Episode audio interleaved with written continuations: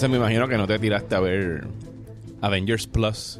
No, Avengers tampoco. Endgame Avengers Plus. Endgame. No, yo la iría a ver, nada más por el hecho de poder ver Avengers otra vez en, en cine, pero para ver par de las escenitas y las escenitas extra. Este. Tengo Toy Story pendiente, tengo Annabelle, tengo Child's Play. Es como Sí, que. en orden de prioridades. Sí, entonces como que diablo, volver a ver. Zumbarme esas tres horas otra vez para dos o tres escenitas. Es como que. Eh. Sí, a mí no me llama la atención tirarme tres horas para... Y que está en el final, final, final Ah, de los exacto, créditos. O sea, es como que después de. como que, eh, o sea, después de las tres horas, chuparte los créditos. Anyway. Yo creo que vi a Juanma a decir que había sido como... Que una de las escenas incluso es hasta una decepción porque es una escena sin efectos que no está completada. Ah, Es, el, es el, el descarado cash grab. Vamos a pasarle a Avatar. Sí, sí, vamos a intentar. tenemos que pasarle a Avatar. Nos enteraremos este weekend si ocurre. Eh, me imagino que sí. Me imagino la curiosidad. Yo- 50 te voy a decir milloncitos extra. A mí me sorprendió que no llegara a los 3000. Yo genuinamente Yo pensé pensaba, sí, que porque cuando, iba, a porque cuando iba como un cohete por ahí para arriba. Sí, yo dije, esto va a llegar, esto va a pasar de los 3000 porque si no ha venido un mes y ya ha roto todos estos récords y ya pasó en los mil millones, esto va a llegar a los 3000 millones. Y pues eso, eso me sorprendió como que se desinfló. Pero es que también Summer estrenó pre-Summer Season cuando no había mucha competencia y mucha expectativa Y estaba solita. y estaba solita y de momento empezaron a llegar todos estos estrenos que es cierto que ninguno fue dan, para darle pero eso fue como que chipping chipping away Pues nada, hoy no vinimos a hablar de Endgame, ni, pero No, no. vinimos a hablar de Marvel. Eh, yo soy Mario Alegre Femenías y hoy me acompaña Jorge Rivera Rubio, mejor conocido como El, el George. y saludos gracias a un millón por tenerme aquí nuevamente Uno de, uno de ustedes, un Patreon, uno de los Yes. patrocinadores de Próxima Tanda, host de Legalmente Nerd, co-host del podcast Siempre es Lunes. Así que muchas gracias por estar aquí, George. Porque hoy venimos a hablar de Spider-Man Far From. Home, que tuvimos la oportunidad tú y yo de verla ayer en una función Yes. de, de Para- prensa. para-.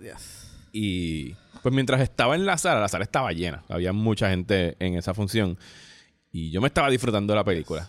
Pero yo te escuchaba a ti, tú te la estabas viviendo.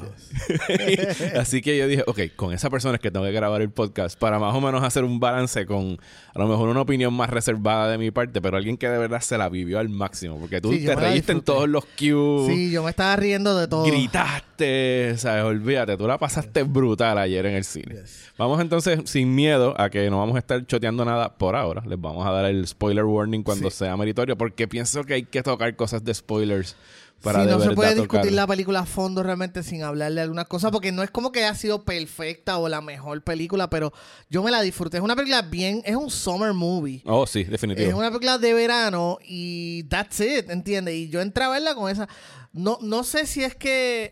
Y en un verano bastante flojo Sí, hasta este ahora. verano ha estado Esto bien fue como que... No, no ah, puedes esto- decir, el- el esto te dieron un refresco porquería. ahí en medio del verano. Sí, este y Toy Story 4, que no la he visto, pero todo lo que he leído al respecto Está es buena Toy Story positivo. 4, sí. So, lo que pasa es que... eh, eh, yo tengo, eh, antes, tengo que darle un poquito de trasfondo. Dale, Spider-Man fue como que... Yo no te voy a decir que yo soy un uber fan de Spider-Man, pero Spider-Man fue ese primer personaje que me introdujo al mundo de los superhéroes y cómics, porque... ¿Te acuerdas la serie de Spider-Man and His Amazing Friends? Ok. Esa serie es del 81 y fue de los primeros muñequitos eh, que más o menos tenían un, un storyline. Eh, porque anteriormente, tú sabes, los- todos los muñequitos viejos eran bien, eran nenes, nenes, eran bien, bien panenes, ¿entiendes? Eran Era bien que- panenes y eran serials que no ningún episodio tenía que ver con el próximo. Era el villano de la semana. Era como que toda la semana había un villano distinto y ya, y eso era todo. Eran Scooby-Doo y Hanna-Barbera, pero con superhéroes. Pero con superhéroes y los Super Friends, y que, que también los recuerdo con mucho cariño, que también fueron parte de ese- esa primera introducción. Sí, esa es de la etapa formativa de Sí, todo geek. exacto, fue exacto, la etapa formativa de todo nerd eh, en esa época. Yo no, no sé ahora realmente qué estará. Mismo, mano, ahora están curados, ahora tienen Teen Titans, o sea, tienen un montón y ahora de cosas. tienen un montón de series bien hechas. O sea, este. Ustedes no saben por lo que tuvimos que pasar en esos sí. años. Entonces, o sea, nosotros, eh, de la, no, y, y más todavía yo que yo era, yo no tenía cable. En mi época era como que traducido al Pacheco. español. Y Pacheco a las tres. Sí, y veías el mismo episodio cuatro veces porque, qué sé yo, eran cuatro temporadas y los canales te compraban una. Y si llegaste a las 4 de la tarde, te jodiste, porque no hay muñequitos hasta Ah, mañana. Exacto, exacto. Entonces, este, era sábado y domingo y por las mañanas. Entonces, anyway, estaban los super amigos y, eh, soy- mientras tanto en el, qué sé yo qué, en la liga del, ¿cómo era? El Salón de la Justicia. Ajá. qué sé qué.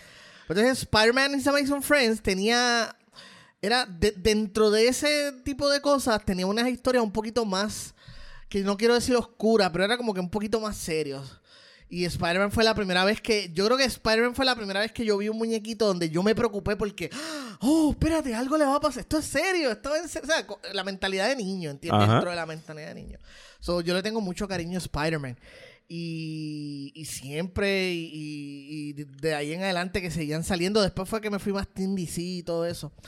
Pero siempre fui bien fanático de Spider-Man. Bueno, pues, y los fanáticos de Spider-Man llevamos en un high este último Sí, año sí, porque este año ha sido tremendo para o Spider-Man. sea, es el, primero el comeback de Spider-Man en las películas de Marvel de Avengers. El videojuego de Spider-Man de PlayStation. Buenísimo, Into the. Spider-Verse. Es como que ta, ta, ta. Yes. ¿sabes? De verdad que está en un high el personaje Yes. ahora este, mismo. sí, este ha sido el año de Keanu Reeves y Spider-Man.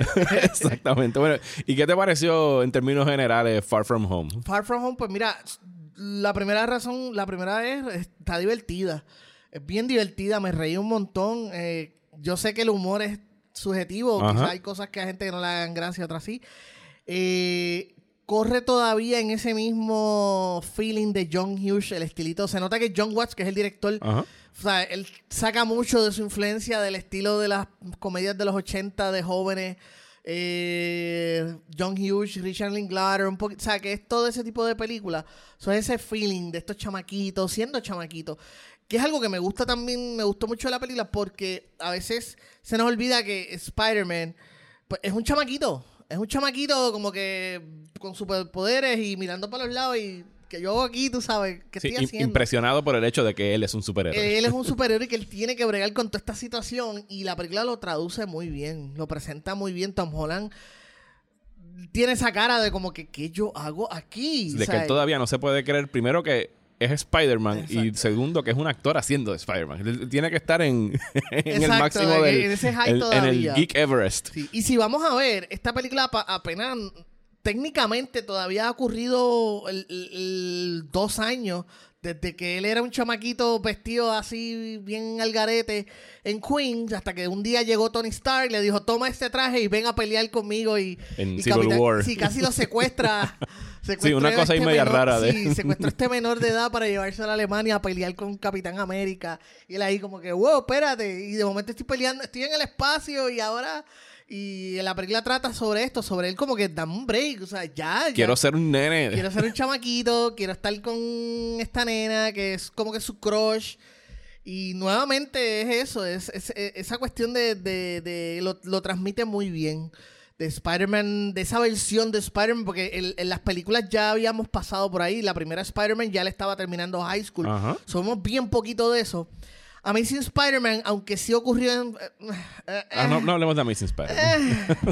que tiene sus momentos cool. A mí me gustó Andrew Garfield como Spider-Man, pero Eh, A overall- mí- ¿Tú sabes por qué a mí no me gusta mucho Andrew Gar- No, no, y no él, no él. La personificación de Peter Parker es porque era un Peter Parker cool. Y Peter Parker no se supone que sea cool. No se supone que sea cool. Ese Peter Parker de Andrew Garfield, skating y se grababa eh, eh, haciendo movidas en el skate. Sí, era, un Peter, era un Peter Parker hipster cool, sí, ¿verdad? era hipster cool y eso no es Peter Parker. Yo sé que las cosas cambian, lo- los personajes tienen que evolucionar. So sorry, díganme viejo si Sí, quieren, pero para mí en esto de con Tom Holland han encontrado la mezcla perfecta entre pues Tommy Maguire lo hizo muy bien en su época, solo que Tommy Maguire tenía Tommy- 27 años. Claro, ¿no? Y, y el, y el high school de Tommy Maguire en Spider-Man fue como que... Era de salida. 20 minutos. Sí, 20 pero- minutos en high school y ya, y se acabó. Y ya es un adulto bregando con las cosas de adulto. Este, y en la segunda, pues también, ya era más adulto. Este es high school, eh, eh, que es como todo... Casi todo el mundo conoció a Spider-Man, el Ujú. chamaquito de high school, incómodo, tú sabes. Eh, so esta película lo hace muy bien y Tom Holland lo transmite muy bien. Eh, en ese sentido está, está buenísima. Entonces, pues él como que esta gira de la escuela para Europa, porque ustedes saben que es no- aparentemente es normal en Estados Unidos que Sí, las que la gente high school se puede ir por se vaya Europa. de Europa. En, algún- en ese universo, aparentemente eso es normal. Sí, y Spider-Man que se ve de familia clase media. Exacto. Sí, Está sí, yendo exacto. "Vamos por No es Europa. como que se ve así, nos vamos por Europa y todo relax. Yo quiero estar en ese high school. Sí, yo también. Yo quiero estar en ese tax bracket. Sí, a nosotros nos Eh, llevaban al morro. y cuidado, exacto. Sí, nosotros llevamos a par de, par de obras y al morro. Y si no tienes que a- hacerte la fuga tuya de high school para poder irte ir para el carajo sin permiso a algún lado. Y una vez a las cuevas de Camuy creo que me llevaron. Este, y eso fue una super mega aventura. ¡Wow! Vamos en la guagua a cantar Sal de ahí, chivita. Exacto. Pues, anyway, en este mundo los- la gente de high school va para Europa en unas vacaciones y entonces él quiere darse esas vacaciones. Él no quiere ser Spider-Man, él quiere cogerse un break y, y tratar de conquistar a MJ, que es la nena que le gusta y todas esas cuestiones. O, es algo yo creo que mucha gente se puede eh, Identificar. identificar. Este, so, en términos generales, todo esto para decir que sí, que está muy bien eh, traducida, la acción está bastante bien hecha, mucho mejor manejo de la acción que en la primera. Eh, la comedia, el humor está bien. Yo mientras la estaba viendo, yo decía, bueno, el problema de esta película es que se siente nuevamente otro problema de todas las películas de Marvel, se siente más como un capítulo de una serie Exacto. Y por ahí es que van que una película y entiendo y sé, sé, pero es un buen capítulo. Sí, es un buen capítulo. Y fíjate, yo, yo la vi, me la disfruté, o sea, no me aburrí en ningún momento, no, no diría jamás que es una película mala, pero sí tuve el sentido de que, sobre todo después de algo como, digo, y no es justo comparar, Endgame era el season final y de Marvel, uno no puede tirarse esas comparaciones, pero que sí era, como tú bien dices, es un capítulo y es, el problema específico es que es una película de transición. Que tiene prólogo, ella es ca- es casi como un prólogo. Es un es el epílogo de Endgame, es la secuela de Endgame y la precuela de lo que sea que vaya a ser el MCU de ahora en adelante. Y entonces, n- de entre, mientras todas esas cosas están tirando para sus lados, en el medio hay una secuela de Homecoming. Pero para mí es la que queda más al margen del orden de prioridades de lo que estaba haciendo Marvel con esta película. Y eso como que me dejó con un poquito de ganas porque me sentía como Peter Parker en ella, como que yo, yo quiero estar aquí en esta película donde estoy en Europa y quizás tengo que pelear con algún villano o algún pillo o algún mafioso en Europa, etcétera, etcétera, pero no quiero tener que estar bregando otra vez con el fin del mundo, ¿sabes? La trama, como habrán visto por los trailers, el villano es Mysterio, están estas cosas apareciendo por el mundo y está Nick Fury que está reclutando a Spider-Man porque pues ya sabemos que esto es una secuela de Endgame, Tony Stark ha dejado un vacío enorme en el mundo. Con lo cual también tengo algunos issues de la manera que la película lo trabaja, pero de eso los hablamos más adelante. Y sí sentí como que no, la película no podía ser una aventura de Spider-Man. Había mucho lo que le dicen en inglés de table setting, de que están posicionando las fichas para lo que van a hacer después y están haciendo un poquito de, de house cleaning con las sin, cosas sin que embargo, faltaron. tengo que decir que eso lo hemos visto en otras Sí, ocasiones. a mí me acordó a Iron Man 2.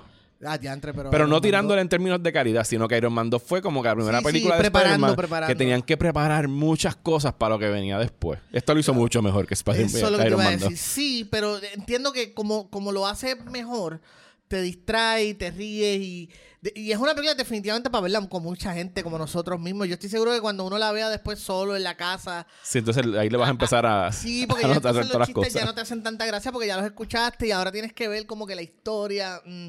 So, esto es... eh, eh, Spider-Man Far From Home es una película de verano que, y lo menciono, lo vuelvo a mencionar porque cuando tú dices Summer Movie, eso tiene una connotación, un concepto. Sí, un popcorn es movie un de popcorn verano. movie, es para irlo a disfrutar, que la sala está llena, que uno se ría y que, que la energía de, de la sala te, te, te- de verdad te- se te pegue y tú Sí, yo me imagino que si ella, yo no hubiese no estado es- escuchándolos no a es- ustedes, no me la hubiese gozado posiblemente Posible, tanto. es Porque el posible. cine entero en realidad se la estaba Sí, disfrutando sí, un montón. estábamos disfrutando. Aparte de que también tiene un par de cositas. Tiene esos Easter eggs escondidos aquí y Oh, allá. sí, sí, sí. Y necesitas que necesitas ser fan de. Por ejemplo, hay una escena en particular que, me- que es puro cómic. Es Ajá. casi sacada de los cómics. Sí, yo sé cuál es la que tú dices. Y todo el mundo como que, ¡oh! No puedo y creer que estamos viendo esto. O sea, yo no puedo, exacto, yo, esta gente hizo esto. Es su asignación. Sí, sí, esta gente sabe, de, de- de- leyó los cómics y entendió el personaje de Mysterio y lo transfirió a, a- a pantalla grande. Eso es algo que también me está gustando mucho de esta nueva generación, es que se están atreviendo a hacer cosas que normalmente uno pensaría, esto es muy ridículo para verlo en- Bueno, el en traje de cine". Mysterio es algo que hace 10 años sería No como que tú estás loco. Yo no, voy a poner no. eso en pantalla. No, exacto. Esa es la época de Marvel cuando Thor es, ok, le vamos a poner el casco por una escena y después se lo quitas porque se Pues ve se ridículo. Yes. Y mientras tanto en Endgame ya teníamos a Thor con trenzas y martillo y toda la cosa. Tírale toda la pantalla. La gente quiere ver eso. Yo me, a mí me gusta el hecho de que están embracing, o sea, Sí. aceptando el The hecho de que de- de- sí. de lo extraño, ¿entiendes? Era como que ya, ya no tenemos que ser dark and greedy y... Y, y tener los trajes realista, negros estos sí, que parecen petos tácticos de SWAT teams. Y realistas y todo eso. y te- se tiene que ver realista, exacto. Tiene que verse militar, como que... No, no, este- no, este- no. El traje de Batman tiene que verse como algo que, que lo usaría un soldado y fue que él lo adaptó. No, no, pues... Yo estoy loco porque alguien haga el traje azul gris de Batman en el en traje el azul y cine. gris.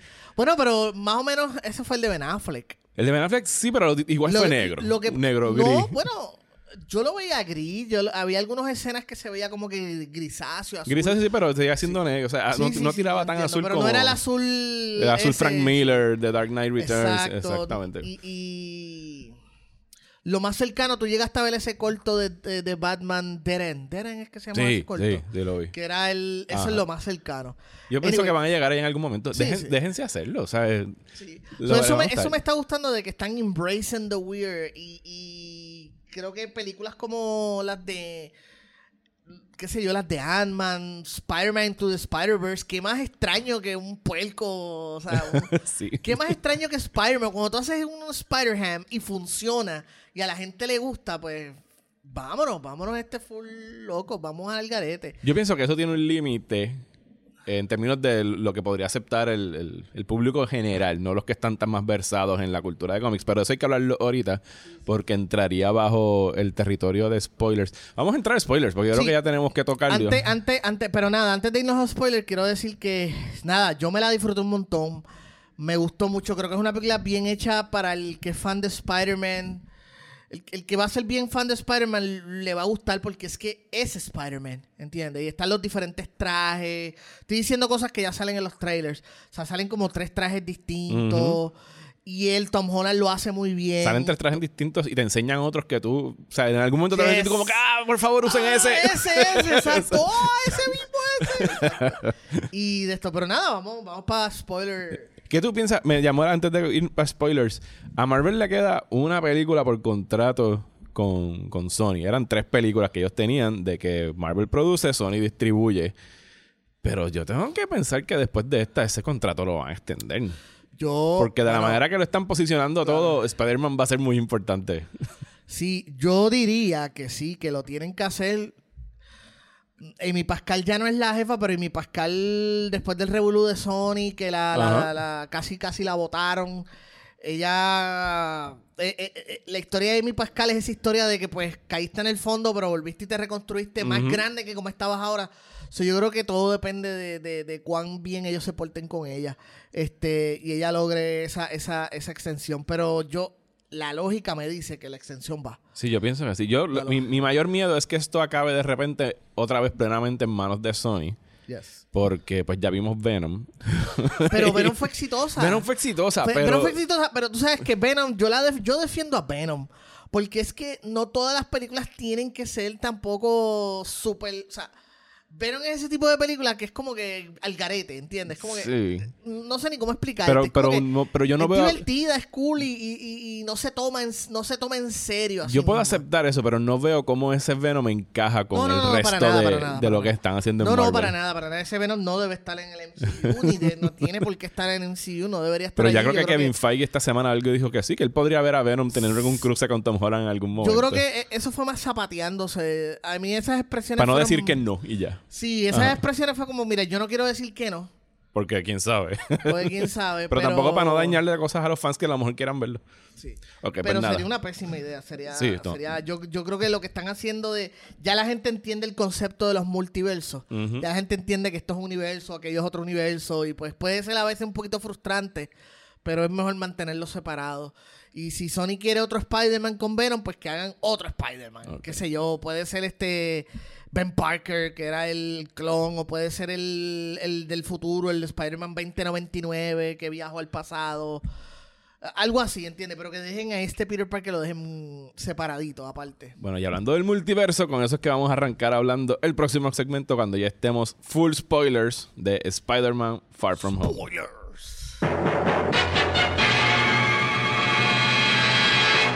Ok, ahora sí, advertencia nuevamente, vamos a chotear todo lo que podamos de, de Spider-Man Far From Home. Spoilers, spoilers, spoilers para Spider-Man Far From Home están advertidos.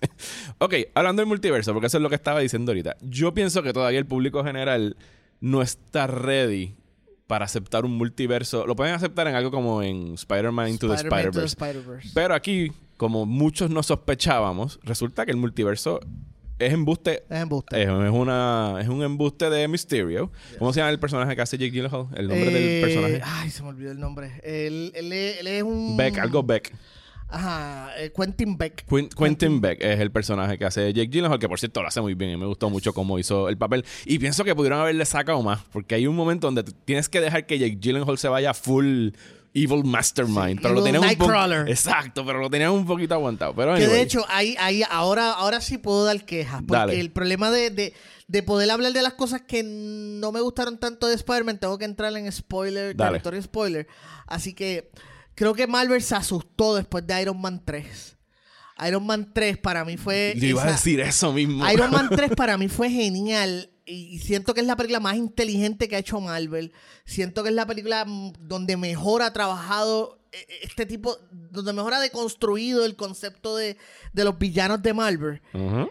Hicieron, te refieres a lo que hicieron con The Con, Mandarin. de- con el Mandarin, que lo convirtieron en este referencia a cómo los gobiernos crean crisis, cómo se crean las crisis. Es un villano fabricado por los fabrican gobiernos. villanos y cómo que ahora mismo es relevante por la cuestión de Irán que está ocurriendo. Eh, estamos hablando de esto 29 de, de- de junio del 2019 y el gobierno está tratando de crear un nuevo villano con Irán y para justificar otra guerra. So, en Iron Man 3 hacen eso mismo. ¿Y cuál es el origen? Porque aquí a mí me pareció que estaban haciendo lo mismo con Mysterio. Yes. Porque Pero yo no, se conozco. atrevieron a ir muy lejos. Yo no conozco el origen de Mysterio, pero yo entiendo que tiene que ver algo que era como un, un mago o algo que era ilusionismo y en, cosas en así, ¿verdad? Mysterio, como siempre, y yo sé que mm, fanáticos de cómic no me maten, yo... No, no, no, estamos. Eh, lo- la historia que yo recuerdo de Mysterio es que él es un eh, FX special, es un, un especialista en efectos Efectos. especiales y era un stunt y bregaba con stunts y todo eso y el tipo pues quiso ser un superhéroe. Él quería ser un superhéroe y empezó a utilizar todas sus habilidades de usando efectos especiales y usando ilusionismo para ser un superhéroe. Pero obviamente pues cayó en, en el mundo del mal y todo eso. Y aquí lo que revelan es Y que. es algo más o menos en la misma idea. Mysterio aquí es una fabricación de un grupo de ex empleados de Stark Industries, encojonados con Tony Stark. El personaje de Quentin Beck era uno que votaron de los que hicieron el holograma que usó Tony Stark en Age of Ultron. No, Para- en ¿No fue en Age of Civil Ultron? War. En Civil War, En para Civil fabricar War. este holograma donde él conversa con su papá y él se veía más jovencito. Eso quedó bien cool. Y pues Mysterio está fabricando una crisis para él salir como el nuevo Tony Stark. Aquí el- el- la- lo que impulsa la trama es el- la muerte de Tony Stark en esencia. Porque Peter Parker y... eh, ¿Cómo se dice? Happy. Y Happy y, y Nick Fury. Todos están hablando como que... ¿sabes? Tony Stark te escogió a ti y tú tienes que ahora llenar sus zapatos. Y es una cosa bien cabrona de pedirle a un chamaquito de 16 años.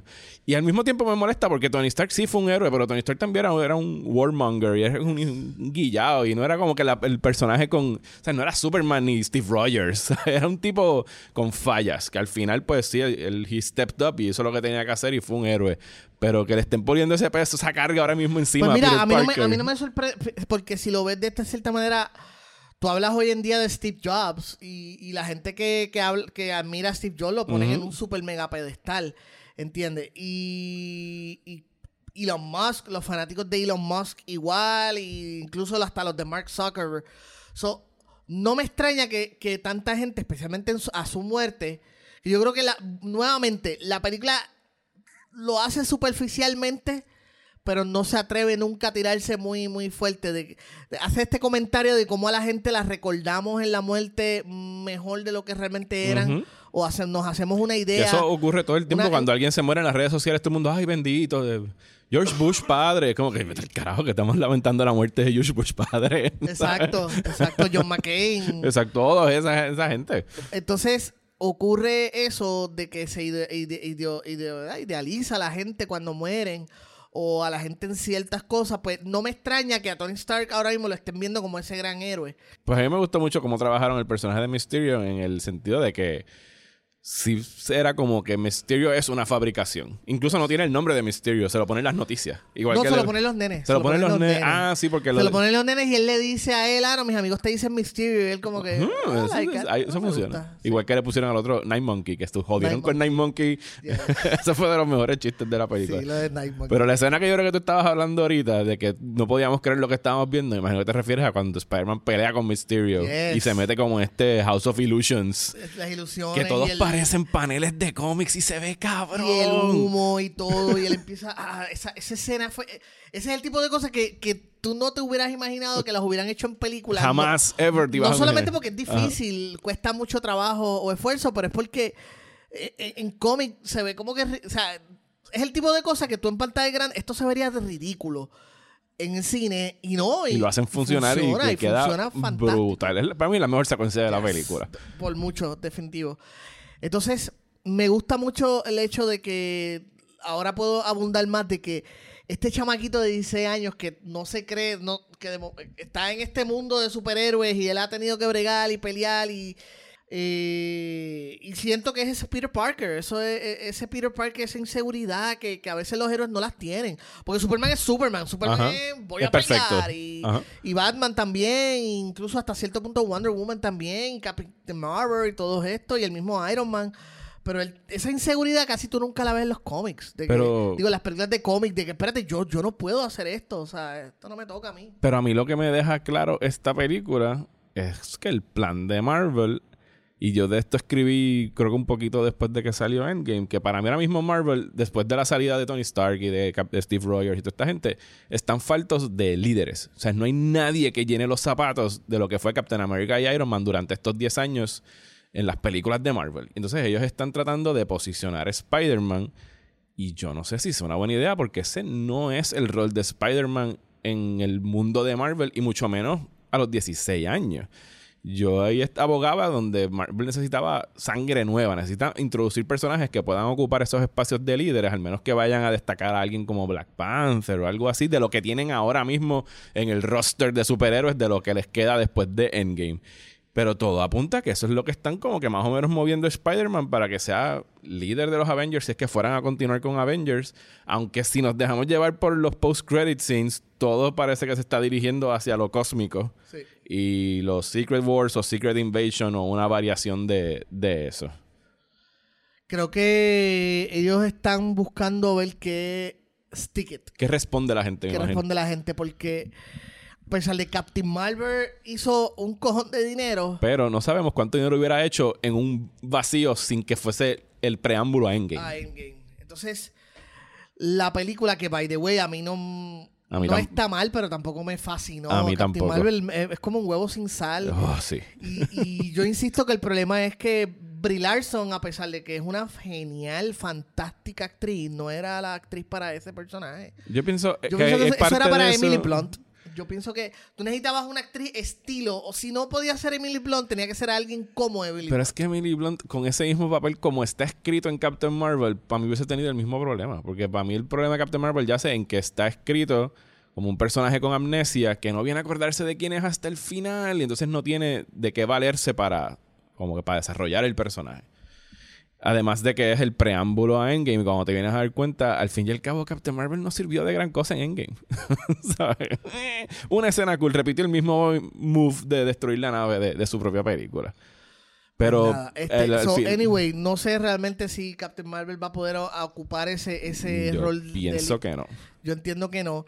Eh, lo más cercano sería un universo Marvel, qué sé yo, donde en lugar de tener un- unos líderes, tienes unos líderes que lo- unos líderes que hacen las cosas, tienes líderes que están metiendo las patas o qué sé yo, este Spider-Man, Ant-Man, este pasas por ese proceso de tener líderes al garete que no saben lo que están haciendo. Lo que yo pienso es que si ellos van a querer repetir lo que hicieron con Endgame durante todos estos 10 años, ellos necesitan empezar a crear.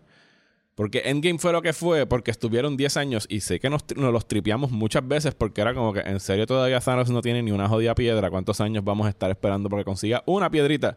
Ellos tienen que volver a fabricar un, un mismo endpoint a donde, hacia dónde quieren dirigirse con un villano que esté en esa liga.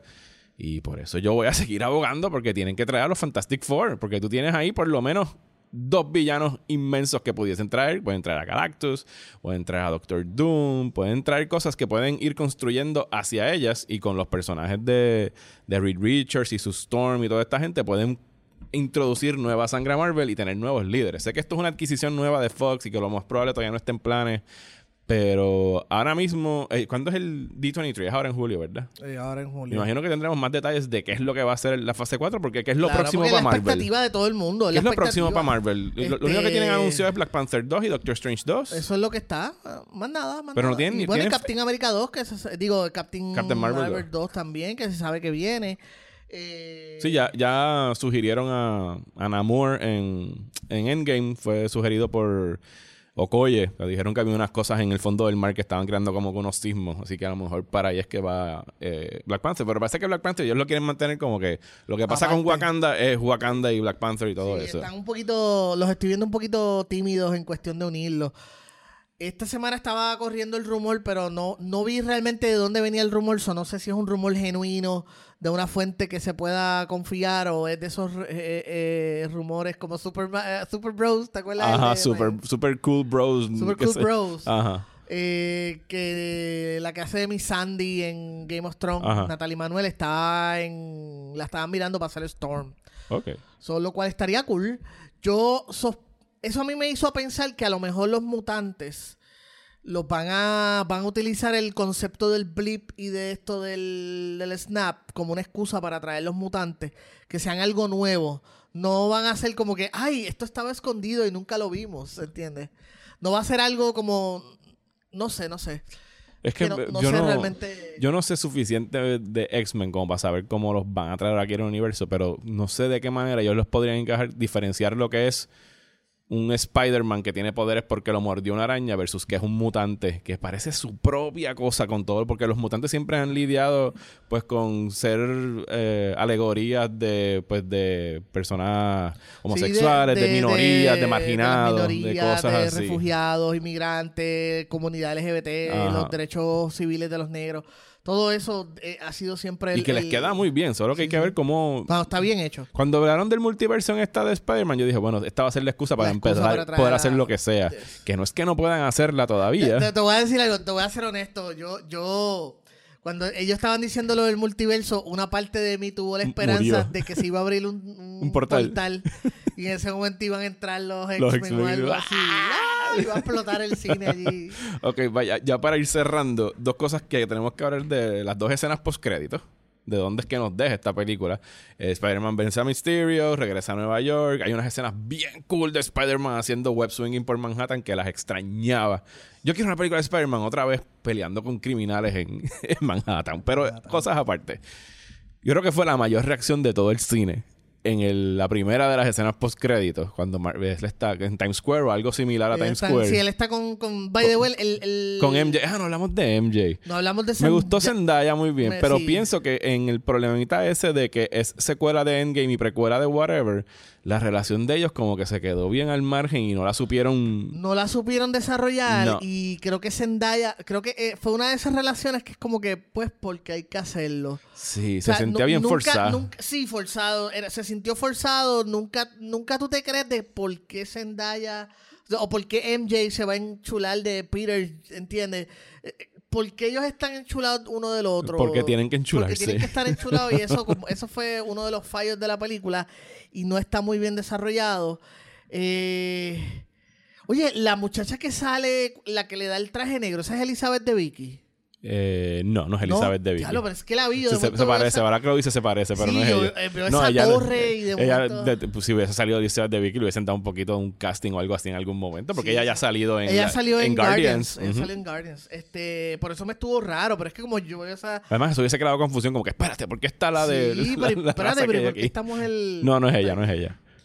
Eh, Pero sí, como que la relación de ellos dos no, no me la vendieron. Exacto. Como te la ahí. vendieron Es Kirsten como de esas cosas que tú aceptas porque son parte de la película y no te vas a poner. Por lo menos yo no soy de los que digo, ay, esta relación no me la acepto, esto no me la estoy creyendo, pues no me va a gustar la ¿Viste el, película. el tributo que hicieron en la parte esa del, del House of Illusions a lo que hace Green Goblin con MJ, ¿verdad? Que la tira desde un puente. Sí. Eso, es que esa se Yes. quedó cabrona. Bueno, y la, y la gente, todos reaccionamos. Ajá. ¿cómo? Cuando los tiró, ¡oh! Tú sabes, todo el mundo ahí, ¡oh! Pero bueno, Este- el final, escena post créditos. Estamos en, En New York. en New York, sale un anuncio en video que parece, podría entenderse que a lo mejor Mysterio no está muerto. Yo pienso que está muerto. Pero hay un video donde sale J.K. Simmons. J.K. Simmons, como James Jonah Jonas Jamerson y el cine se iba a caer en ese Eso momento. Porque lleva, eso fue sorpresa para todo el mundo, ¿verdad? No habían hecho ese casting, no habían revelado el casting. No habían revelado el casting, pero habían empezado rumores porque eh, J.K. Simmons fue a la premier. Ok. Fue a la premier y la gente empezó como que, ¡oh, espérate! Bueno, es que más nadie puede ser James Jonas Jamerson. el papel, y el papel le queda perfecto. Entonces, lo que pasa es que Yo, en que yo este- creo que ustedes entiendan, el nivel de aplausos fue como si hubiera salido de repente, no sé quién, Steve Rogers o... Algo así, O sea, algo ¿Ustedes así. saben cuando Steve Rogers agarró el martillo en Endgame? Ese fue el Yes. mismo nivel de gritos cuando salió J.K. Simmons en un televisor a cagarse en la madre es a como, es Spider-Man. como 30 segundos. Sí, no, una no, bo- no, 20 ni- segundos. Es 15 segundos, una Por bobería. ahí, una cosa así. Spider-Man. "Yes". Pero que al es que final... ya no es el editor. El que jugó el juego de Spider-Man. Ah, porque sabe aquí lo están poniendo como un Alex Jones Es character. un Alex Jones. Es lo que hace en el juego de Spider-Man, que tiene como un podcast. Y entonces ahí eso es lo que él hace. Es ese tipo de, de cosas. Es asco. Pero I've been telling you, Spider-Man. Que chotean la identidad de Peter Parker a toda boca en Nueva. York. Eso me encojo, ¿no? A mí me sorprendió porque eh, eh, eso viene de Civil War. Tú sabes que uno de los momentos claves en es cuando, los cómics cuando tienen que revelar su identidad. Que él revela que él es Peter Parker, la hacía en público y todo eso. So, Eso me sorprendió que lo hubieran dejado para ahora. Pero sí, sí. No sé realmente cuál es el propósito de Bueno, eso. eso es, lo, eso es lo, lo que sea que vaya a hacer va a ser importante para la tercera Spider-Man. No sepa si el resto del MCU. Yo creo que eso lo va a forzar a él a tomar los zapatos de Iron Man. Porque la película termina don- donde la película termina más o menos en el hecho de que, by the way, la escena, a mí me dio sentimiento la escena cuando ellos están en el avión. Ajá. O sea, y él está con esas dudas y Happy le dice, pero es que así mismo era... Ah, tú dices cuando Happy lo está mirando, creando Sí, el traje. sí, y Happy se queda como que, ah, olvídate, yo sé. Sorry, pero a mí eso me dio un sentimiento y después le dijo, vamos a poner música y ponen Y ahí... dices, Ay, me encanta Led Zeppelin. Y tú, no, no cabrón, es Black Sabbath, pero está bien. Entonces pones Black Sabbath y tú te acuerdas de la primera película y... ah. Sí. Ellos, Sorry, han- pero a mí ellos me- han yo hecho, caí, yo caí. ellos han hecho un mejor trabajo de hacerte creer de que la relación de Spider-Man y Tony Stark era súper estrecha versus lo que de verdad tú sumes y restas sale en pantalla en el cine. O sea, lo han hecho, lo han sabido hacer venderla más de lo que en verdad es porque ellos interactúan bien poquito en las películas. Bueno, pero es que está... O sea, tiene esa escena extendida en, no es en, en- en Civil War, que la filmaron cuando lograron hacer el acuerdo de la transacción entre Sony y Marvel, que la filmaron casi al final ya de la producción. Creo que fueron unos reshoots, que dijeron, tenemos que meter a Spider-Man. Y, La película se detiene por completo cuando pasa. Claro, o sea, a ese nivel se nota. Y en Homecoming él está ahí como si, como apadrinándolo. Y obviamente el momento donde él se reencuentra con Tony Stark en Endgame es de los mejores momentos así emotivos de esa película. Pero sí, vamos a ver qué van a hacer con eso. Y la otra escena post créditos, post post créditos, esta es al final. Sí, esta es después, después de los créditos. Pero anyway, lo que te estaba diciendo Ajá. es que yo creo que la película ya había quedado como que. La película termina con esa, esa ¿cuál es la, la resolución? No sé, de que, ok, voy a ser Spider-Man y quizás en un futuro pueda, Pueda llegar a eso. A llegar a eso, pero todavía no, lo voy a coger suave, relax. Yo sé que tengo la capacidad de hacerlo, pero todo Estoy tranquilo, empezando. todo relax. Y entonces llega esa escena post crédito que es como que no. Vas a tener que hacerlo ahora, porque ahora el mundo entero sabe que tú eres Spider-Man y ya no puedes vivir tu vida normal. Ahora vas a tener que ser como Tony Stark, que vivía su vida. Bueno, es que es de la manera que lo posicionan es porque el video sale Mysterio eh, echando de la culpa a Spider-Man de lo que ocurrió en, en Londres. Ah, también. Entonces lo también, posicionan como un villano. Un villano, claro. Lo ponen como el, el que él es el que mata a Mysterio. Eh, eso, y lo, lo tiran al medio como Peter Parker. Ujú. So, no sé realmente cuál será la intención. No sé realmente cuál será la intención de, de eso, pero yo creo que volvemos otra vez al hecho de que estas películas son casi capítulos de serie. Y ese fue el- como que el cliffhanger de que qué pasará en el próximo episodio De Spider-Man. En el multi, en el MCU. Y cuando lo sabremos, quién sabe, porque lo próximo que viene es de Black Panther, es de Sí. fulano. Hay que esperar ahora las próximas semanas cuando salga el D3 para tener un mejor eh, panorama de qué es lo que va a pasar. Porque si te dejas llevar por la última escena, que te revelan que Nick Fury y Maria Hill eran Skrulls, los mismos Skrulls de Captain Marvel, Yes, y que a- Nick a Fury eso- están...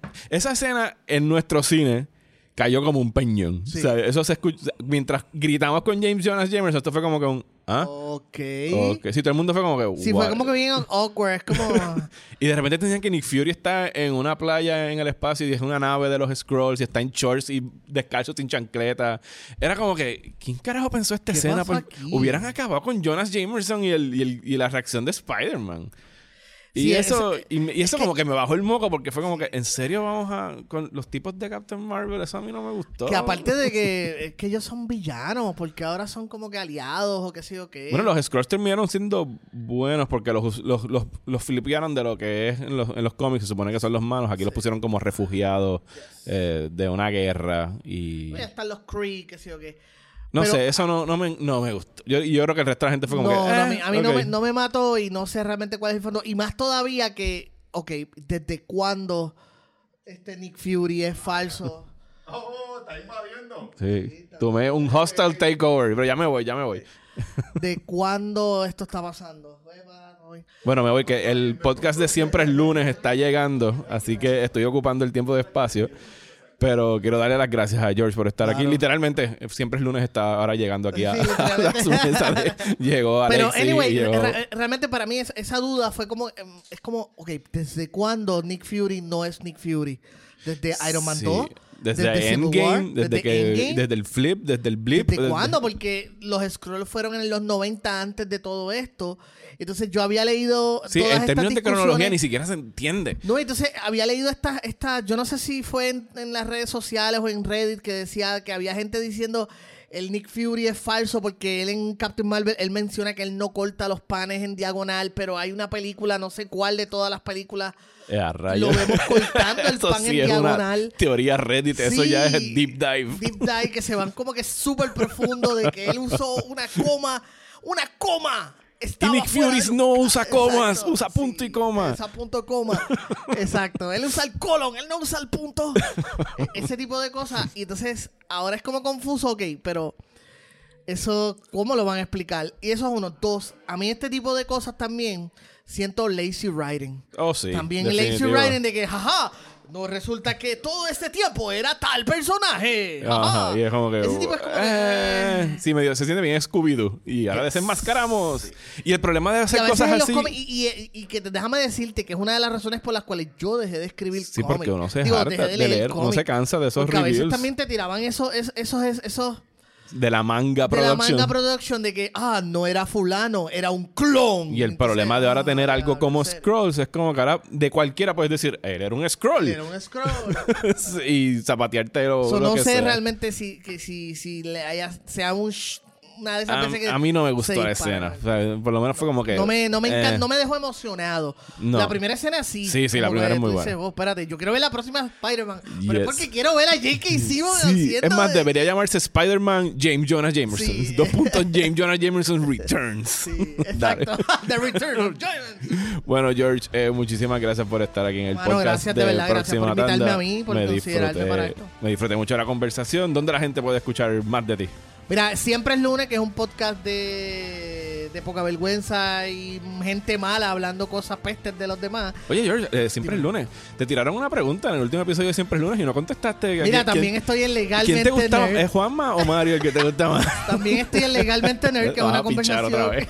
Dale, sigue, sigue. Papi, me dicen Randy Newman pichando. Randy Newman es un pendejo al lado de mí pichando. Eh, también está Legalmente Nerd, donde hablo más o menos esto mismo, tecnología aquí. Que tengo episodio nuevo esta semana. Voy a estar hablando con el compañero de, Almas Comics, un escritor de cómics puertorriqueño que vive en Florida. Eh, también, pues, buscando problemas, que también voy a estar entrevistándolo, pero ahí va a ser más serio. Así que tengo un nuevo episodio y gracias a un millón. Este, mi Twitter, me pueden seguir en Twitter, at el George Rivera R. En Facebook e Instagram mis páginas son el George Rivera Rubio. Muchas gracias, George, y muchas gracias a ustedes por escuchar. Gracias. Vamos a tener tres episodios ahora mismo en julio porque se me quedó guindando uno de los que le debo en junio. Voy a estar haciendo un episodio sobre lo mejor del 2019 hasta ahora. Y también nos vamos a estar escuchando a final de julio cuando estrene Once Upon a Time in Hollywood, lo nuevo de Quentin Oh. Tarantino. Eh, así que muchas gracias por escuchar y nos vemos en el próximo episodio de Próxima Tanda.